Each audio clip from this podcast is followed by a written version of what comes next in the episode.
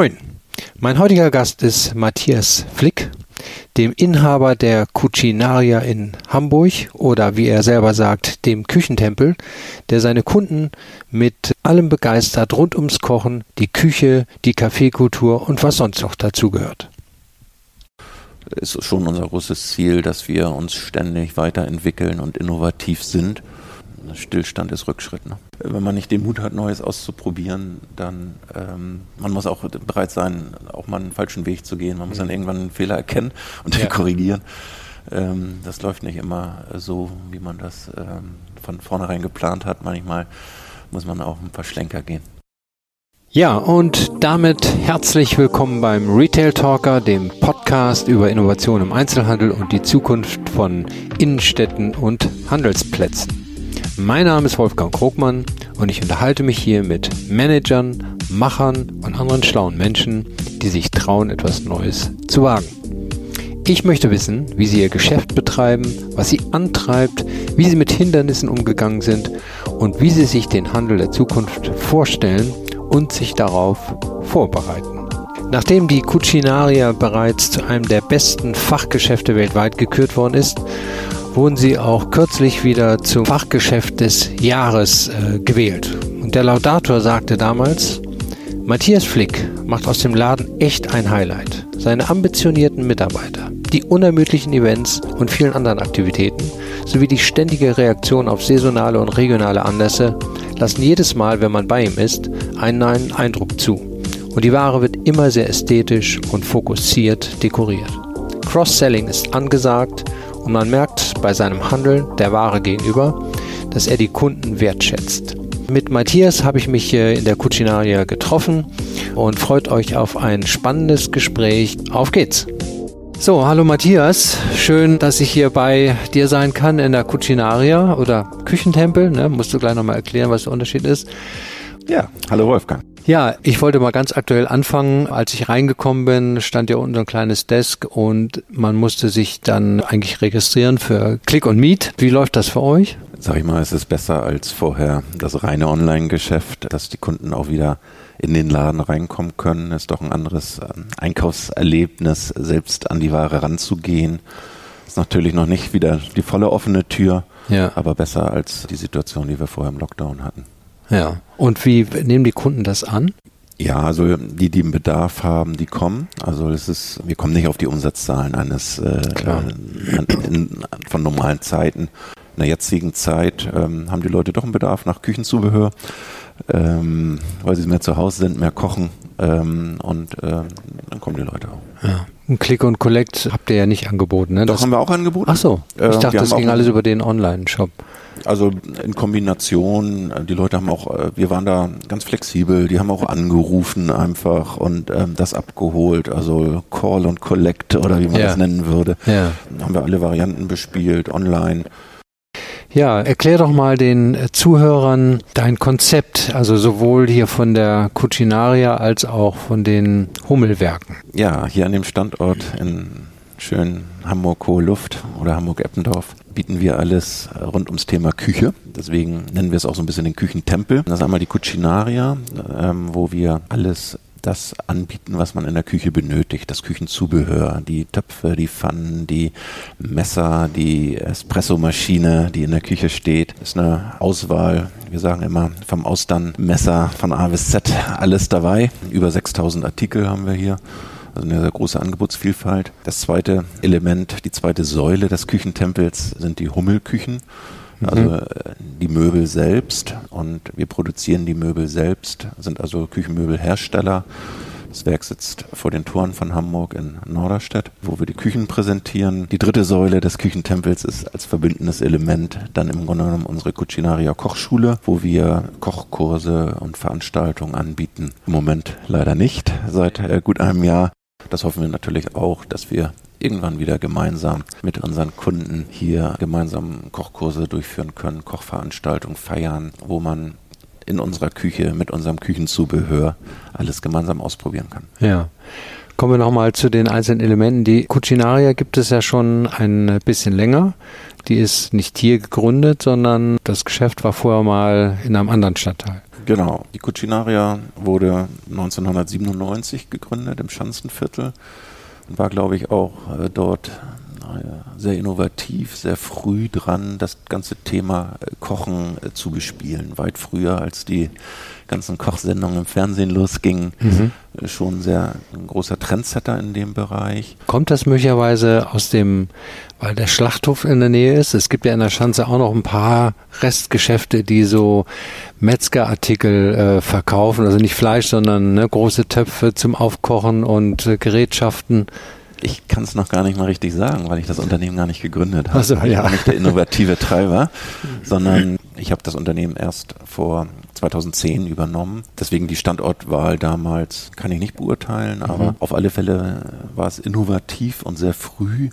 Ähm, viel später, glaube ich, sind auch viele Kochschulen erst entstanden und das Thema Kochen wurde im Fernsehen größer. Cucinaria ist auch schon sehr früh auch von Fachzeitschriften, zum Beispiel vom Stil und Markt, als bestes Fachgeschäft Deutschlands und dann auch weltweit ausgezeichnet worden. 2001 war das. Wir wurden jetzt äh, letztes Jahr erneut zum besten Fachgeschäft Deutschlands in unserem Segment ausgezeichnet. Ja, das ist doch schon mal eine ähm, Auszeichnung, ne? Das heißt, die Innovation war schon früh gegeben. Hummelküchen hingegen ist noch ein bisschen älter, mit etwas über 100 Jahren, wurde 1917 von meinem Urgroßvater gegründet. Mhm. Das heißt. Auch in der Schanze, ne? Ja, in Hamburg-Eimsbüttel. Also Eimsbüttel, genau, okay. Genau, also auch ein Hamburger Unternehmen, damals als Tischlerei. Hat er ganz früh angefangen, also sich auf das Produkt Küche zu konzentrieren und ist dann irgendwann äh, in zwei Schritten, sag ich mal, an den Stadtrand, äh, ans, ins heutige Norderstedt gezogen. Das heißt, das ist ein reines Familienunternehmen, wo ich so ein bisschen sozusagen reingeboren wurde und die vierte Generation bin und mhm. seit 1997 auch für das Unternehmen tätig bin. Seit 1997? Ja. Ja, okay, da kommen wir später nochmal dazu, wie du sozusagen das übernommen hast und wie die einzelnen Schritte waren. Jetzt äh, nochmal zur Cucinaria. Die, wir haben das hier am Anfang, als wir rumgegangen sind, hast du mir ja nochmal so ein paar äh, Dinge gezeigt, die du jetzt auch sozusagen neu umgesetzt hast also quasi äh, den Lockdown genutzt, um an den Flächen ein bisschen äh, zu arbeiten und den Service zu erweitern. Genau, also wir haben im ersten Lockdown den ganzen hinteren Bereich, ist das bei uns im Ladengeschäft umgebaut. Das ist einmal unsere Werkstatt. Wir betreiben mhm. hier neben dem Handel also auch ein bisschen Service-Dienstleistung. Das ist eine Werkstatt für Espressomaschinen oder Toaster, können, reparieren wir da. Wir haben eine Messerschleiferei. Werden Dort. da nur die Espressomaschinen oder Kaffeemaschinen und Toaster repariert, die hier auch verkauft sind oder nehmt ihr quasi alles an? Genau, wir sind auch Servicepartner für die Hersteller dass wir also auch jeder, auch wenn jemand vielleicht mhm. aus München nach Hamburg gezogen ist und seine Maschine woanders gekauft hat, kann die auch hier repariert werden. Und wie gesagt, wir haben das jetzt auch im Segment Messerschleifen, weil wir haben eine große Messerabteilung mhm. ausgeweitet. Den, das Serviceangebot und den ganzen Bereich haben wir umgebaut. Wir hatten die Werkstatt schon vorher, aber das war, sage ich mal, so ein bisschen zusammengewürfelt und ein bisschen versteckter. Wir haben das jetzt so ein bisschen gestaltet wie eine offene Küche, mhm. dass man den Mitarbeitern auch sieht. Ja. Dass man zugucken kann, wie eine Maschine auseinandergenommen wird, wie sie repariert wird. Ja, diese Transparenz, dass man die Menschen arbeiten sieht, das ist ja auch in Restaurantküchen mittlerweile üblich. Ne? Also das genau. bringt auch so ein bisschen Authentizität und Glaubwürdigkeit, äh, wie man arbeitet und wer die Menschen sind dahinter. Genau, deswegen ja. auch den Bürobereich muss man nicht irgendwie hinter einer Wand verstecken. Mhm. Ähm, das ist da und die Leute werden zwar natürlich beim Arbeiten auch mal rausgerissen, wenn ein Kunde eine Frage hat oder so, dann springen die auch hoch und helfen und beraten. Das soll auch so sein. Das mhm. ist äh, hier. Wir haben also keine Mitarbeiter, die jetzt den ganzen Tag da nur versteckt hocken, sondern äh, die springen einfach und müssen ein bisschen multitaskingfähig sein. Ja, ja.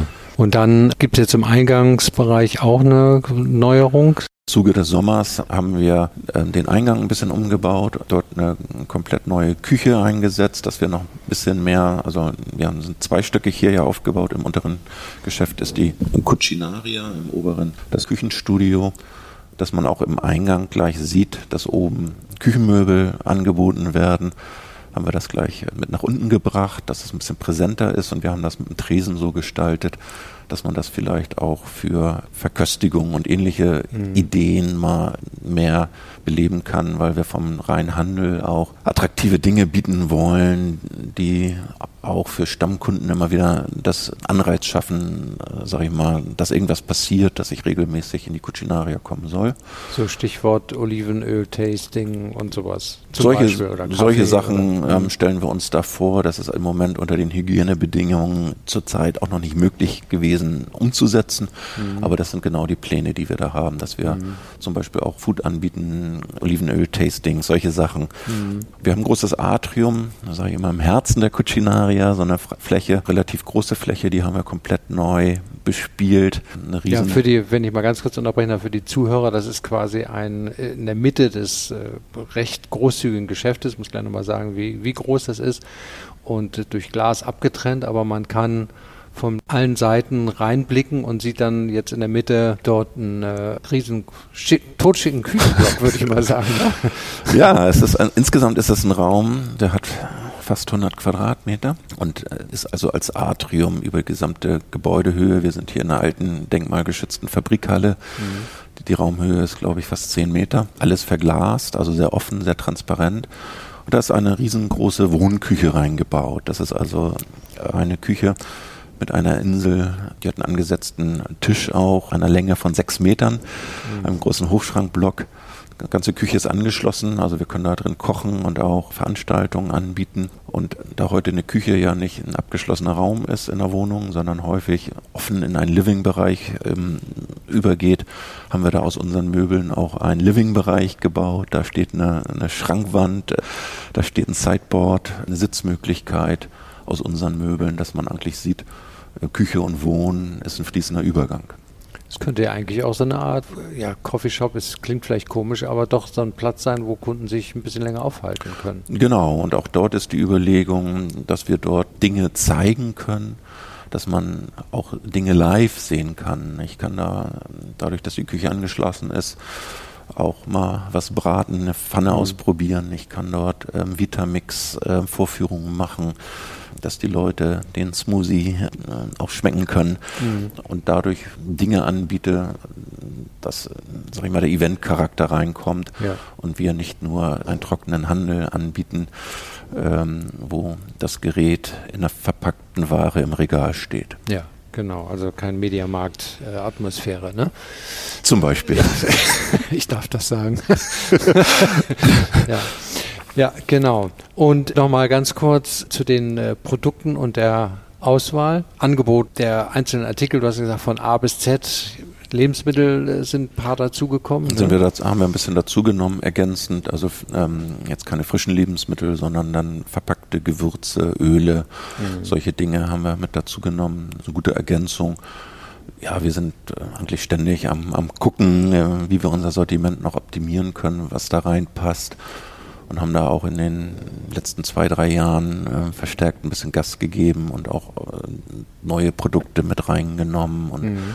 uns ein bisschen verändert und haben da auch noch ein paar neue Ideen. Wer, wer, wer macht Ständer, das? Also Ständer, wie, wie kommt es dazu, dass neue Produkte dazukommen und wer, wer treibt sowas? Das ist eigentlich das ganze Team. Also mhm. und dadurch, dass ich jetzt nicht nur mich um die Cucinaria kümmere, sondern auch äh, bei Hummelküchen stark eingebunden bin, ist auch hier das Team sehr innovativ und das machen wir auch gemeinsam. Wir fahren mhm. zum Beispiel auf der letzten Ambiente-Messe sind wir zu viert hingefahren und, und stöbern dann durch die Hallen und gucken und ähm, haben Ideen, tauschen uns aus und machen Team-Meetings mit, mit allem Mann. Was könnte man denn noch? Und man spricht auch mit Partnern, mit Zulieferern, mit Köchen, mit ähm, solchen Leuten, tauscht sich aus und, und so entstehen Ideen. Mhm. manche werden davon umgesetzt und manche auch nicht. Ja. Und also seid ihr eher diejenigen, wo man sagt, also Cucinaria ist die Nummer eins und alle gucken, was ihr macht und versuchen dem nachzueifern? Oder habt ihr selber hier auch noch ein Vorbild irgendwo auf der Welt, wo ihr sagt, also aus unserer Sicht, das ist ein Laden, der ist ebenfalls unschlagbar gut und von dem können wir uns auch was abgucken? Ja, also ich würde das ein bisschen anmaßend finden, wenn man sagt, wir sind die Nummer eins äh, weltweit. Also wir haben jetzt kein direktes äh, Vorbild, was wir kopieren wollen oder sowas. Mhm.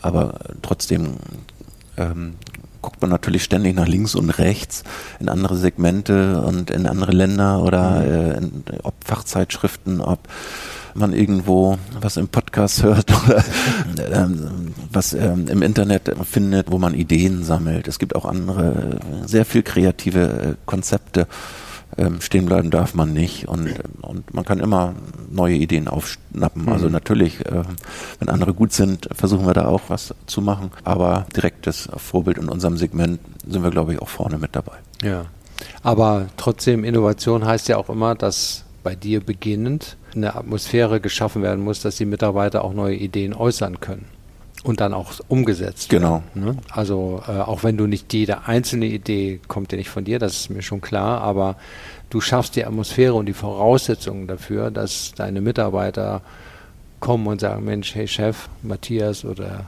Herr Flick, je nachdem, mhm, genau. äh, äh, ich hätte da mal eine Idee. Ne? Genau, also das ist schon unser großes Ziel, dass wir uns ständig weiterentwickeln und innovativ sind. Stillstand ist Rückschritt. Ne? Ja, genau. Mhm.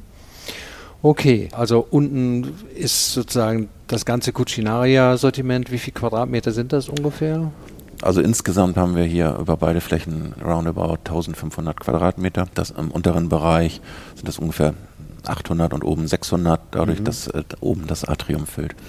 Ja, 800 der, Quadratmeter ist ja schon eine Größenordnung, ne? Genau. Die hat genau. da auch nicht jeder zur Verfügung oder, oder kann damit glänzen.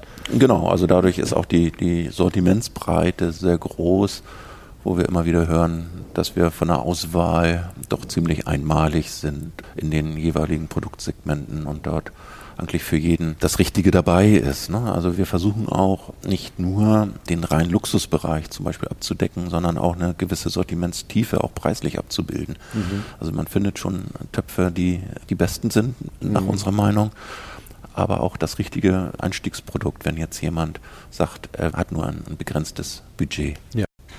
Können wir das mal an dem Beispiel so eine Kaffeemaschine? Äh, ich weiß nicht, weißt du, wie viele verschiedene Modelle ihr äh, im Angebot habt ungefähr? Also hier ausgestellt im Bereich Siebträgermaschinen sind es circa 30, 35. Wir haben verschiedene Marken, auch dort gucken wir ständig, fehlt uns da noch was. Wir sind auch zu viert auf eine Messe nach Italien gegangen, die mhm. in dem Bereich äh, tätig ist, dass wir uns da auch informieren. Das ist die Host ähm, ja. in Mailand, wo das Segment bespielt wird, äh, was sind die richtigen Maschinen, äh, wo sind wir da richtig aufgestellt.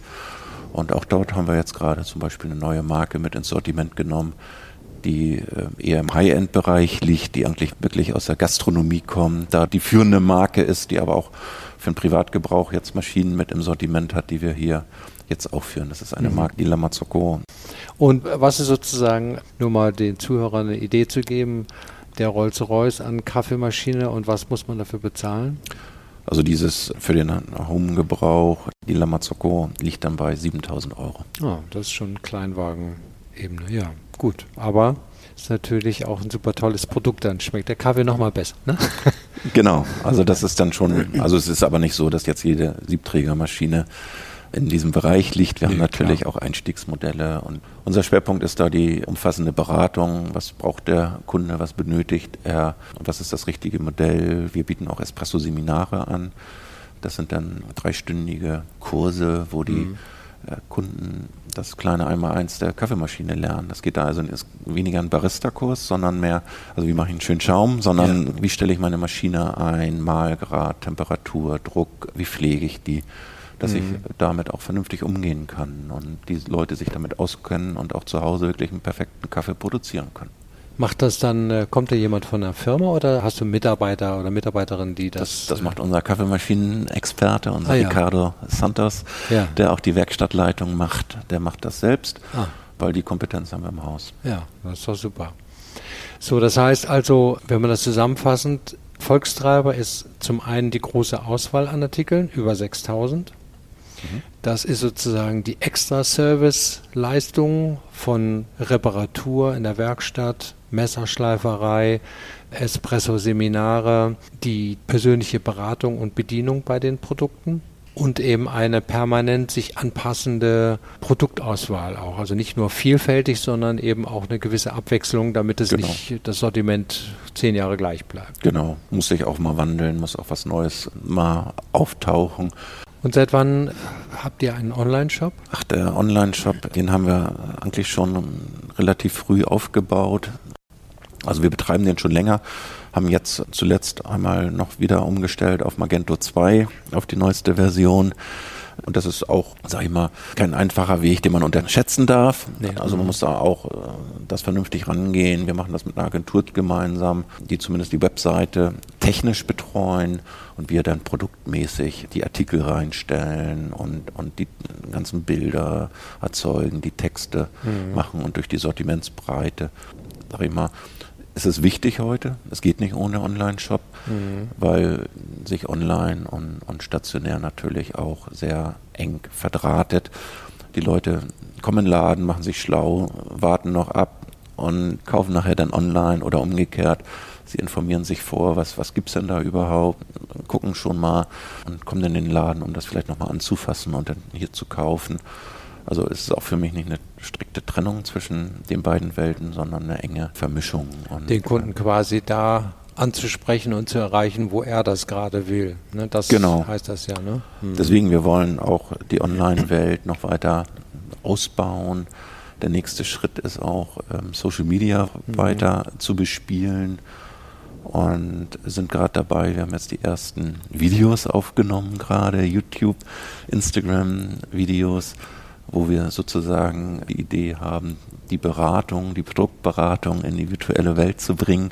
Und wir machen. Ja, das Espresso-Seminar könnte man ja theoretischerweise auch mal aufzeichnen. Ne? Das könnte man auch. Im Moment haben wir eher so, so kurze Videos produziert. Wir haben jetzt die ersten fünf Videos produziert, die sind alle noch nicht online. Wir müssen ein bisschen in die Vorleistung gehen. Mhm. Und wir werden dort so ein bisschen die ähm, eigentlich die Kundenberatung, zum Beispiel das Thema Messer oder Thema Töpfe, eigentlich per Video aufnehmen.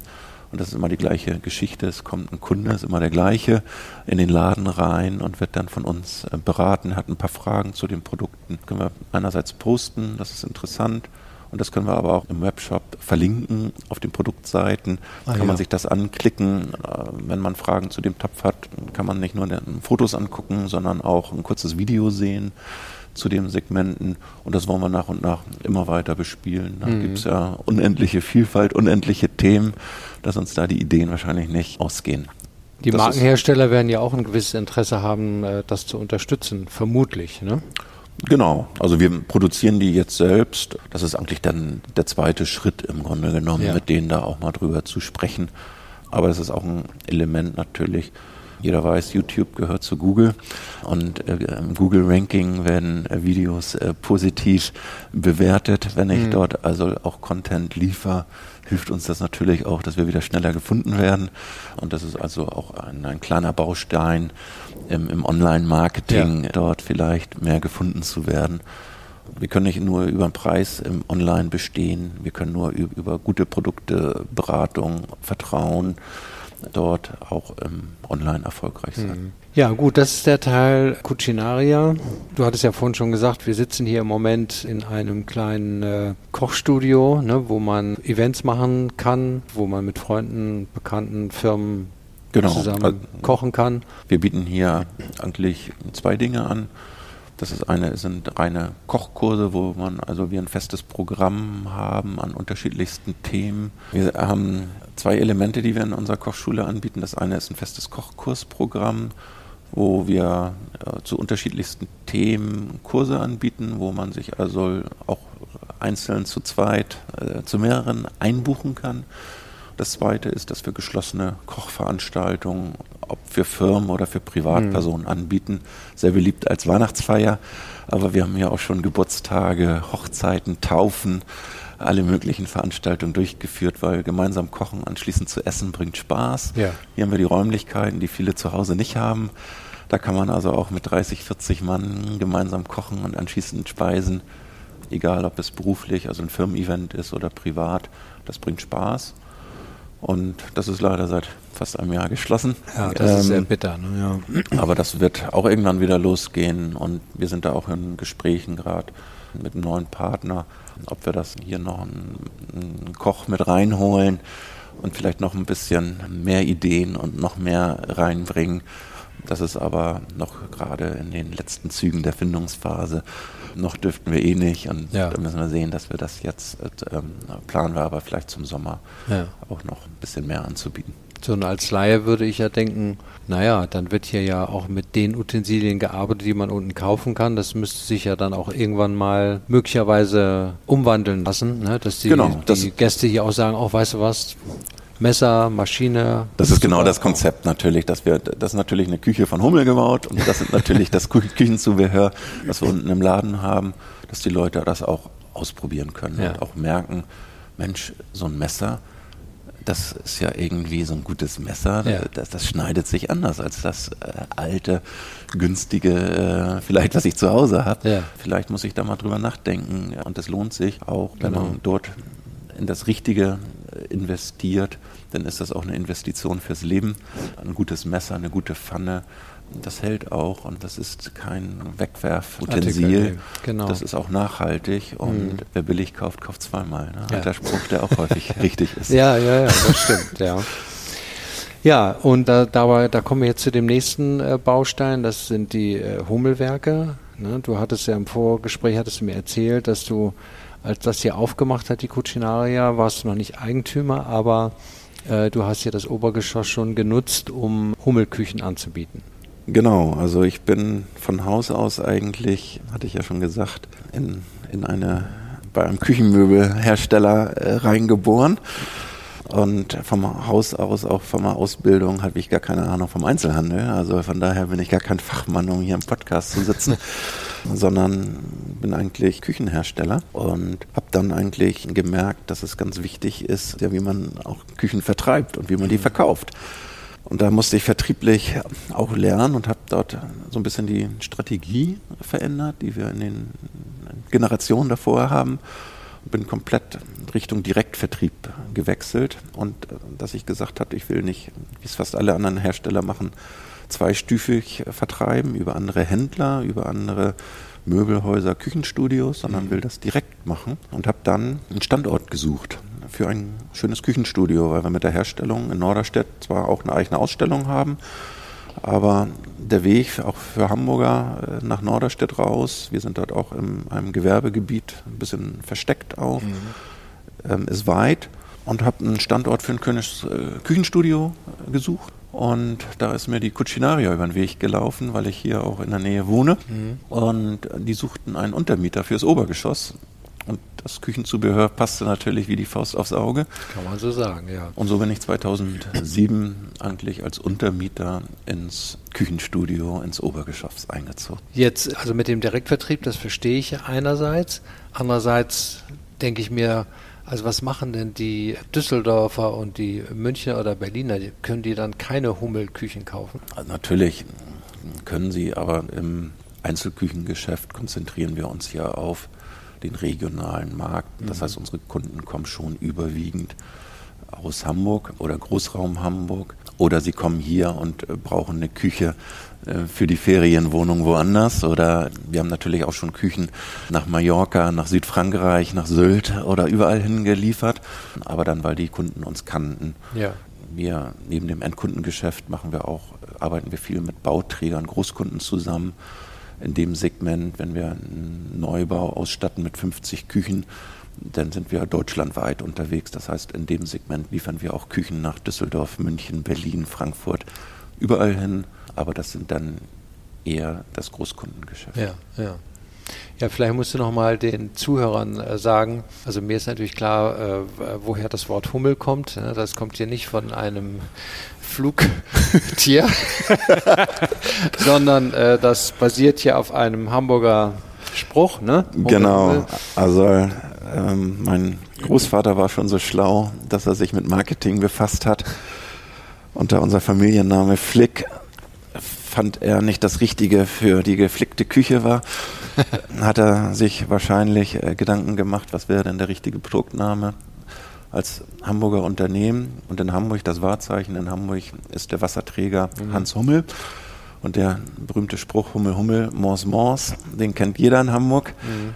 ist bis heute schreit das ganze Volksparkstadion, wenn Hamburg mal ein Tor schießt, ja, ähm, wird Hummel Hummel gerufen. Und mein Großvater hat sich schon damals überlegt, der Wasserträger, der bringt das Trinkwasser in die Küchen. Mhm. Das passt zu einer Hamburger Tischlerei, die Küchenmöbel liefert als Produktname und hat für die Küchenbuffets, damals gab es ja noch nicht die klassische Einbauküche, für die Aufwaschtische, die es damals gab, das waren so Tische, wo man eine, eine aus einem Küchenschrank rausgezogen hat, hat er sich den Produktnamen Hummel Aufwaschtisch ausgedacht und aus dem Hummel-Aufwaschtisch ist die Hummel-Küche entstanden und deswegen sind wir heute das Hummel-Küchenwerk, die die Hummel-Küche produziert. Ja, ist doch eine interessante also, Geschichte, finde ich. Ne? Der Name steht also auch heute noch für, für die Tradition, für die Regionalität, dass wir ein Hamburger Unternehmen sind aus der Region, für die Region. Und für viele wird das ja auch immer wichtiger, dass sie mhm. nicht eine, ein Möbelstück kaufen, was irgendwo ähm, in Osteuropa ähm, produziert wird, sondern dass es hier vor Ort in einem Unternehmen aus der Region für Hamburg vor ja. Ort entsteht. Ja, ist der lokale Bezug, Nachhaltigkeit, Qualitätskenntnisse oder Bewusstsein, was dahinter steckt. Genau, ja. das sind die mhm. Gedanken, die wir da ja. mitverfolgen. Ja, also jetzt müssen wir mal kurz zu dir kommen. Du bist jetzt sozusagen der Familienvertreter in der vierten Generation und hast schon seit Mitte der 90er Jahre im Unternehmen gearbeitet. Vielleicht nochmal davor, also wie, wie waren sonst so die Übergänge? Also ging das immer vom Vater auf den Sohn über oder? Ist tatsächlich so gewesen, ohne dass ich dazu gezwungen wurde. ähm, und ich glaube, das wäre auch der falsche Weg gewesen in der heutigen mhm. Zeit. Die Zeit ist so schnelllebig ähm, und die Märkte verändern sich so schnell. Man darf sich auf irgendwas, was mal vor zehn Jahren war, nicht ausruhen. Mhm. Dann ist man ganz schnell weg vom Fenster. Und man muss das, was man macht, mit viel Leidenschaft betreiben, mit viel Spaß, mit Engagement. Und dafür muss man brennen. Und wenn man das nicht macht, nur wenn man da reingeboren wird, dann kann das nicht funktionieren. Genau, ja. So, und äh, der Druck hat mein Vater auf mich auch nie, nie ausgeübt, dass ich das muss. Also wir hatten damals in seinem Bekanntenkreis auch andere Beispiele, wo der, die Kinder das Interesse nicht hatten, mhm. wo das Unternehmen dann verkauft wurde und die Kinder was ganz anderes gemacht hatten. Und die Option hatte ich auch gehabt. Aber ich wollte das, mich hat das gereizt, fand das spannend. Ich habe das kennengelernt, dass mein Vater Unternehmer war.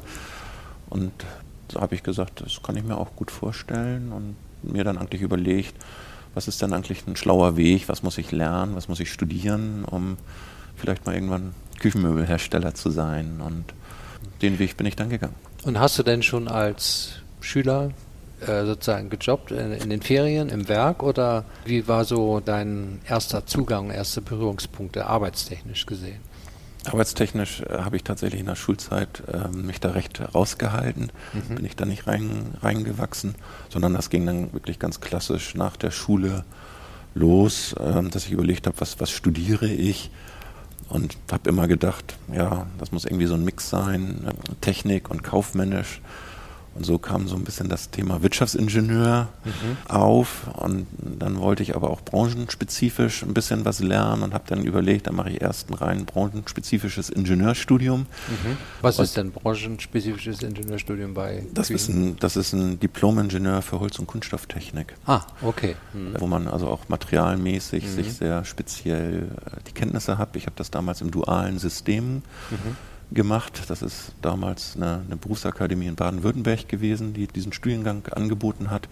Und habe das, wollte das auch nie im elterlichen Unternehmen machen, habe das bei einem anderen damals sehr großen Küchenmöbelhersteller in Westfalen gemacht und dort sozusagen dann ähm, dual das gelernt und bin dann auch nach dem Studium erstmal in der Branche geblieben und habe bei einem, einem dritten ähm, Küchenhersteller als junger Ingenieur angefangen zu arbeiten. Ah ja, okay. Mhm. Also da war doch dann auch so dann für dich klar, dass du außerhalb der elterlichen Firma Dinge lernen wolltest und angucken wolltest. Ne? Ja, ich wollte über den Tellerrand gucken. Mhm. Ich wollte nicht gleich betriebsblind sein, mhm. nur das kennenlernen, was, was zu Hause ist. Es gibt deutlich größere Betriebe als den elterlichen. Da wollte ich äh, von den Vorreitern lernen. Und ich wollte auch nicht so als Azubi nur als Sohn anfangen. Ich wollte so schon ein bisschen mehr als gestandener irgendwann dann ins Unternehmen eintreten und mir auch mal meinen eigenen Weg gegangen. Haben dir das deine Eltern denn auch vorgeschlagen oder kam das, hat sich das so ergeben? Nee, das war, glaube ich, mein eigener Antrieb, ja? so ein bisschen auch den eigenen Weg zu gehen und mhm. wollte mich auch ein bisschen selbst beweisen. Und ich habe dann auch ein bisschen Glück gehabt, war, sage ich mal, in dem Unternehmen, wo ich dann jung angefangen habe, zur richtigen Zeit an der richtigen Stelle, dass die mir auch karrieremäßig da gute Chancen geboten hatten und haben die mir bei einem Tochterunternehmen eine Werksleitung angeboten, dass ich mit Mitte 20 120 Mitarbeiter leiten oh. durfte. Und das waren super Lehrjahre. Ne? Da mhm. habe ich also eine Menge, Menge lernen dürfen. Haben die keine Sorge gehabt, dass äh, wenn da jemand kommt von einem Konkurrenzunternehmen, dass man dann, äh, dass der das, Betriebsgeheimnisse irgendwie ab. Ja, das Unternehmen war deutlich größer, die hatten so. da nicht ähm, so Angst. Das war, das wussten die ah, ja. und haben die akzeptiert. Das war, okay. war da ein mhm. offenes. Verhältnis. Ja, und das habe ich eine Zeit gemacht und dann fiel mir ja ein, dass ich nochmal eigentlich auch das Kaufmännische lernen wollte. Mhm. Und das habe ich dann mir auch nochmal zwei Jahre ein Studium äh, gegönnt, oh. sozusagen, und habe das dann kombiniert, dass ich gesagt hatte, ich möchte nochmal ein bisschen Auslandserfahrung sammeln. Mhm. Und bin dann nochmal für zwei Jahre nach Amerika gegangen, ah. um dort ein sogenanntes MBA-Studium zu mhm. machen dann Master of Business Administration und war zwei Jahre in New York, ah. um dort so ein bisschen Marketing, ähm, Rechnungswesen, alles, was man so im typischen BWL-Studium lernt. Ja, das war eine, eine tolle Zeit, ne? Genau, das war natürlich... Anfang ähm, der 90er oder wann war das? das war, genau, das war 94 bis 96. Ah, ja. Das war Hochzeit und, von New York. Genau, das war eine ganz spannende Zeit natürlich, in, in so einer äh, weltweiten Metropole zu sein, ein Studium, wo man mit Japanern, Südamerikanern, Amerikanern, Europäern zusammengehockt hat, sich ausgetauscht hat mhm. aus unterschiedlichsten Branchen. Ich war Ingenieur, andere waren Banker. Ganz unterschiedliche Lebensläufe ähm, hat man eine Menge gelernt, kennengelernt. Man mit manchen ist man heute noch befreundet, hat zusammen in der WG gelebt war und spannend, eine, ja. eine schöne Zeit gehabt. Und ja, waren, waren tolle Jahre. Aber ich habe mir trotzdem gesagt, äh, danach komme ich zurück nach Hamburg ja. und bin dann danach sozusagen ins elterliche Unternehmen 97 eingestiegen. 97. Und genau. aber du hast dann, ich weiß nicht, hat, haben deine Eltern oder dein Vater oder deine Mutter, wer hat die Firma geleitet zu Mein dem? Vater war Dein das, Vater, ja. Genau. Und der hat das dann mit dir erstmal zusammen gemacht? Genau. Er hat sich dann aber relativ schnell wirklich rausgehalten, was glaube ich fast eine Meisterleistung ist. Ja. Äh, ich glaube, er hatte so ein bisschen auf mich gewartet und war auch froh, dann nochmal wirklich loszulassen. Und ich habe das dann auch offiziell 99 komplett übernommen. Und er hat dann auch äh, wirklich, er hat immer sein Büro dort behalten, aber mhm. mir wirklich über die Schulter geguckt und hat auch die Zeit genutzt und viel die Welt bereist und nochmal wirklich in Anführungsstrichen das Rentnerdasein genossen. Ja. Und darf ich mal, wie, wie alt war dein Vater, als er das an dich äh, übergeben hat? 65. 65, also quasi so. So das typische Alter typische eigentlich, ja, genau. Okay. Mhm. Und, aber er hat auch losgelassen und das können ja viele nicht. Nee, und, das finde ich schon ähm, das, äh, bemerkenswert gut. Muss man seinen Hut vorziehen, ja. muss ich auch wirklich sagen. Ja, ja weil es gibt ja Patriarchen, die ich habe einen gerade im Kopf, nenne ich aber nicht den Namen. Der hatte mal seinen Mitarbeitern gesagt, also er möchte gern bis 85 äh, das Geschäft selber leiten und dann wird er sich langsam Gedanken über die Nachfolge machen. Da weißt du natürlich schon, tja, was soll ich da noch bewegen? Ne? Ist, genau, da muss jeder seinen Weg finden. Also vielleicht wäre es auch in manchen Dingen, ich habe auch Fehler gemacht, dann in den so manchmal. Machen noch alle, ne? Also, macht jeder und, ja. und, und aber das ist auch, glaube ich, meine Mentalität, wenn man ja, sprachen vorhin über Innovation. Mhm. Wenn man nicht den Mut hat, Neues auszuprobieren, dann man muss auch bereit sein, auch mal einen falschen Weg zu gehen. Man muss dann mhm. irgendwann einen Fehler erkennen und den ja. korrigieren. Das läuft nicht immer so, wie man das von vornherein geplant hat. Manchmal muss man auch ein paar Schlenker gehen. Ja. Hast du Geschwister noch, die äh, auch in Frage kamen, dass sie das machen? Oder war das klar, dass du der Einzige bist, der ich habe eine ältere Schwester, die auch kurzzeitig mit im Unternehmen gearbeitet hat, die dann aber aus privaten Gründen nach Köln gezogen ist Ach. und von daher dann auch nicht zur Verfügung stand. Okay, ja. Also das heißt, also 97 bist du dann in den elterlichen Betrieb eingestiegen, 99 die Gesamtverantwortung übernommen und seitdem hast du dann äh, zunächst mal die, die Hummelwerke gemacht und dann 2010 genau. Kam der Kauf von Cucinaria dazu. Genau. Und seitdem machst du beides.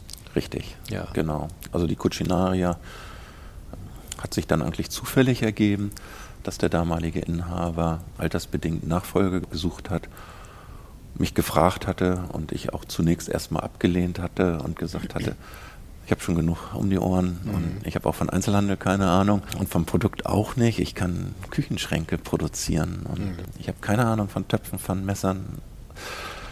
Ja, mir wäre es lieber, ich bleibe Untermieter und du findest jemand anderen. Und ähm, nach einer Zeit hat er nochmal angeklopft und dann habe ich es ernsthaft überlegt und fand dann eigentlich die Gesamtidee ganz charmant, hier ein Gesamtkonzept zu entwickeln. Mhm. Und haben wir dann eine Lösung gefunden und dann ging das 2010 los. Ja, spannend. Ja. Okay. Und dann, der hat ja auch offensichtlich dann sehr schnell losgelassen und dir das quasi übergeben und. Genau, das war dann wirklich ein stichtagsbezogener ja. Wechsel. Mhm. Und wie viel Zeit, ist schwer natürlich zu sagen, aber wenn man das jetzt mal sozusagen gewichten würde, wie viel Zeit brauchst du, wendest du für die Hummelwerke auf und wie viel für die Cucinaria? Ist doch überwiegend, weil es auch einfach das größere Unternehmen ist, sowohl vom Umsatz als auch von der Mitarbeiteranzahl mhm. ist Hummel ungefähr zehnmal so groß wie die Cucinaria. Und von daher würde ich sagen, ist das wahrscheinlich so 80-20, wenn ich ähm, so in meinen Kalender gucke. Ja. Aber im Kopf bin ich bei beiden voll dabei. Ja. Aber tatsächlich, also mein Büro ist auch in Norderstedt draußen im Werk. Ich obwohl ich in Hamburg wohne, fahre ich also morgens gegen den Strom raus. Mhm. Aber da ich hier wohne, gucke ich dann gerne zum Feierabend oder am Samstag hier rein oder treffe mich zu Terminen hier und ja. habe dann mit dem Team hier regelmäßige Treffen, wo wir einfach die Themen besprechen und uns abstimmen. Dann gibt es hier wahrscheinlich so einen Manager. Wir haben, wir haben ja eine Teamleitung, Teamleitung, die die direkte Führungsverantwortung hat und auch, sage ich mal, das Tagesgeschäft das, äh, das wuppt das Team hier mhm. komplett autark. Die machen die Einkäufe, die Nachtdispo, die, das ganze Ding, da bin ich komplett raus. Also ja. ich kümmere mich bei der Cucinaria um ganz klar Strategie, neue Themen, mhm. Ideen, solche Sachen. Und ähm, ja. Tagesgeschäft ähm, ist ein super Team. Viele sind lange dabei, mit einer sehr hohen Kompetenz. Die kennen das Produkt viel besser als ich. Die sind da viel stärker in der Beratung. Und die machen wirklich einen guten Job. Hm. Ich meine, meine Frage jetzt ist wahrscheinlich überflüssig, aber du siehst das wahrscheinlich als Bereicherung auch deines Managerlebens an, ne? dass du sozusagen zwei so unterschiedliche Formate leiten kannst. Ich finde das spannend und ich finde das auch, dass man von den Formaten gegenseitig lernen kann und wir mhm. versuchen sie auch zu vernetzen. Ne? Also mhm. wir sprachen vorhin über Social Media äh, das werden wir gemeinsam bespielen, weil wenn wir da ein Video drehen, dann findet das ja auch gleichzeitig wieder in der Hummelküche statt. Mhm. Und man kann also auch die beiden Formate können sich gegenseitig befruchten. Ja, okay. Wenn man hier deine Mitarbeiter fragt, egal ob im Hummelwerk oder hier in der Cucinaria, und die sollen dich beschreiben als Chef, was würden die dann sagen? Was, macht, was machst du gut? Was Hätten Sie gerne anders? Ich glaube, ich bin ein sehr offener, glaube ich auch freundlicher, auch innovativer Mensch. Also, um das Positive herauszustellen, auch sehr sachlich. Mhm. Bin jetzt keiner, der jetzt ähm, rumschreit. Das ist nicht so meine Art. Nee, könnte ich mir jetzt auch nicht vorstellen, wenn ich ähm. dir so gegenüber sitze. so, bin eigentlich sehr, sehr faktenorientiert. Versuche auch mich an Zahlen zu orientieren und Faktenentscheidungen zu treffen. Versuche da aber auch dann am Ball zu bleiben, dass, dass äh, wir uns nach vorne bewegen. Mhm. Es gibt auch Menschen, die wünschen sich, dass ich vielleicht ab und zu stärker auf den Tisch haue oder dazwischen gehe, wenn irgendwas nicht klappt. Aber da hat jeder so seinen unterschiedlichen Führungsstil und man muss auch authentisch bleiben. Und, und es gibt einfach unterschiedliche Menschen und ich bin so, wie ich bin und da kann ich mich auch nicht verstellen. Ja. Hast du im Hummelwerk eigentlich auch so eine Art Werkleiter oder? Also da haben wir verschiedene Bereiche. Also in der Geschäftsführung bin ich alleine, da bin ich auch sehr mhm. aktiv.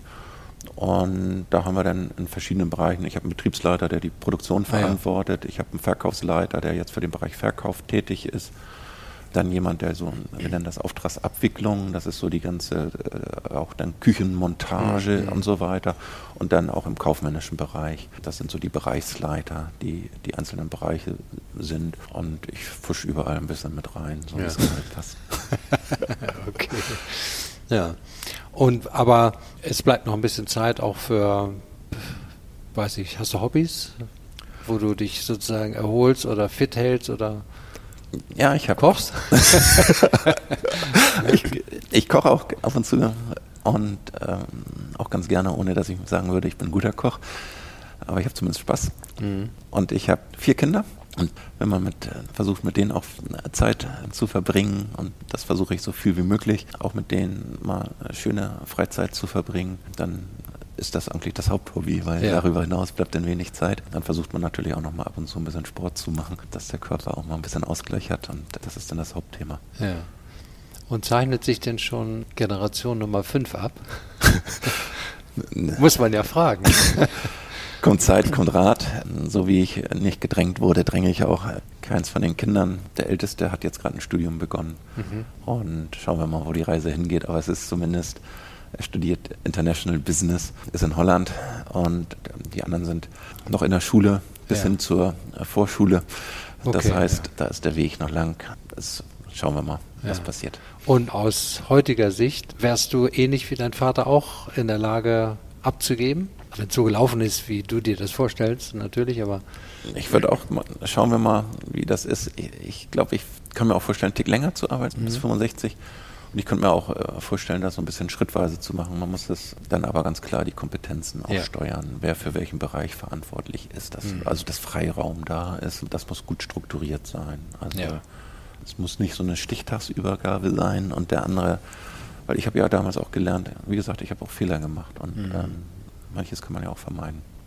Ja, aber man muss auch, glaube ich, Freiraum geben, dass man Fehler machen darf. Genau. Ja, weil das keiner ist perfekt. Nee. Und was Zuständigkeiten anbelangt, da kann ich auch nur empfehlen, dass man das ganz klar regelt, weil das muss man eher aus der Sicht der Mitarbeiter sehen, weil genau. die haben keine Lust, sich die Frage zu stellen, zu wem gehe ich denn jetzt, zum Alten oder zum, ja. zum Junior, wer entscheidet, sondern die müssen wissen, ich kann nur zu dem oder zu dem in der und der Frage nee, gehen. Aber auch jetzt, auch jetzt mit den Mitarbeitern die Freiräume, also auch da darf jeder entscheiden und das wird, kriegt auch keiner, wenn er mal eine falsche, äh, was ich im Nachgang eine falsche Entscheidung hat, den Kopf abgerissen. Ja. Fehler darf man immer machen, das gehört einfach dazu. Ja, genau. Gut. Ja, jetzt vielleicht nochmal einen kleinen Ausblick. Also man spricht ja im Moment darüber, dass der stationäre Handel sehr unter Druck steht und äh, sich äh, die Frage stellt, ja, wie weit braucht man den überhaupt noch? Ne? Das ist die eine Frage. Die zweite Frage ist, wenn nicht jeder stationäre Handel gebraucht wird, wie sehen zukünftig die Innenstädte aus? Da würde mich mal interessieren, wie siehst du das? Braucht man den stationären Handel? Ja, den braucht man. Und er wird sich wandeln natürlich. Es gibt aber Produkte, die wollen die Leute anfassen, die wollen das ausprobieren, die wollen mit einem Menschen, der sich damit auskennt, sich beraten lassen. Wir haben jetzt ja verschiedene Produkte, zum Beispiel die Küche mhm. ist ein extrem komplexes Produkt, die online zu kaufen. Gibt vielleicht im, im Billigsegment einen Küchenblock irgendwo, aber äh, eine vernünftige geplante Einbauküche, die spricht man mit dem Küchenverkäufer äh, detailliert durch und das wird stationär bleiben. Und auch das Zubehör im, im gewissen Segmenten ist es schöner, sich über eine Espressomaschine beraten zu lassen, als sich da nur durchzuklicken. Das glaube ich schon. Und wir müssen den uns so wandeln, und das sind die Schritte, die wir jetzt versuchen zu gehen, dass es auch interessant bleibt, diesen stationären Handel zu besuchen. Und deswegen wollen wir das bereichern durch Angebote, durch Veranstaltungen, dass hier was passiert, dass ich es ausprobieren kann, dass ich mhm. nicht nur die Pfanne im Regal sehe, sondern dass auch in ihr gekocht wird. Und das sind die Elemente, und wenn man das weiß, dass hier vielleicht jeden Samstag irgendwas stattfindet, auch wenn ich Eppendorfer bin, und dann habe ich auch wieder das Interesse, Samstag nach dem Frühstück vielleicht hier mal reinzuschauen und zu gucken, ja. was passiert denn heute dort? Ah, und dann ist dann mal, wird dann Olivenöl angeboten und es wird ein Vitamix vorgeführt. Das ist ja interessant, das wollen mhm. die Leute auch, das ist Unterhaltung, das ist Entertainment. Und so glaube ich auch, dass wir die Umsätze auch im Handel halten können, aber wir müssen uns trotzdem verändern. Mhm. Und der Online- auch bei uns wächst, aber ich sehe das eher als Chance. Mein, mein Ziel ist durchaus irgendwann auch die Hälfte online zu machen, mhm. aber nicht, dass die Hälfte vom Stationären äh, verschwindet, sondern das andere dazukommt, weil das Sortiment, was wir anbieten in Kleinstädten, ist das gar nicht vorhanden. Mhm. Wenn, wenn ich nicht in der Metropole wohne, kriege ich diese Marken gar nicht geboten da muss ich ja online kaufen oder ich muss am Wochenende nach Hamburg kommen, mhm. um die Marken zu kaufen. Von daher wollen wir auch online sein und mhm. den Kunden die Möglichkeit bieten. Und dann kann er sich das vielleicht auch als Video angucken, was die Pfanne bietet. Und von daher sehe ich das online eher als zusätzliches Wachstumselement. Mhm. Und also Thema Innenstädte beziehungsweise noch andere Standorte in Hamburg, um jetzt mal mit Hamburg anzufangen, ist es theoretischerweise denkbar, dass du irgendwann sagst, also Cucinaria Eppendorf ist ein Standbein, aber ich könnte genauso gut nach, keine Ahnung, Blankenese gehen oder nach Norderstedt und dort sozusagen einen Ableger aufmachen? Ich glaube, für uns, die Leute kommen aus Blankenese gezielt hierher. Die wissen, hier finden Sie was, wo es sich lohnt, sich ins Auto zu setzen, dass es sich für uns nicht lohnt, weil wir auch sehr relativ großflächig sind, mit 1500 Quadratmetern, dass wir in Hamburg keinen zweiten Standort brauchen. Das mhm. reicht. Wir haben extra hier einen Standort, der sehr zentral ist. Also egal, ob ich aus Rahlstedt bin, aus Blankenese oder aus Poppenbüttel, ich bin in 20, 30 Minuten hier. Mhm. Und das mache ich dann auch mal um eine gute Beratung. Ich halte mich dann ja auch eine halbe oder eine Stunde im Laden auf und das passt dann schon. Also ich sehe im Moment keinen zweiten Standort mhm. hier.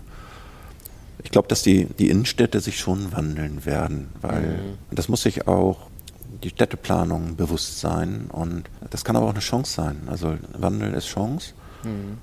Und einerseits sagt man, die, die Innenstädte sterben aus, aber ich finde auch, dass die Innenstädte wenn man nach 19 oder nach 20 Uhr in die Innenstädte kommt, dann sind die doch heute schon tot. Ja, das ist ähm, so langweilig. Genau. Weil da haben doch in den letzten ähm, 50 Jahren der Einzelhandel das Leben, die Wohnungen verdrängt. Mhm. Wenn man nach 20 Uhr durch die Wönkebergstraße geht, dann ist es tot.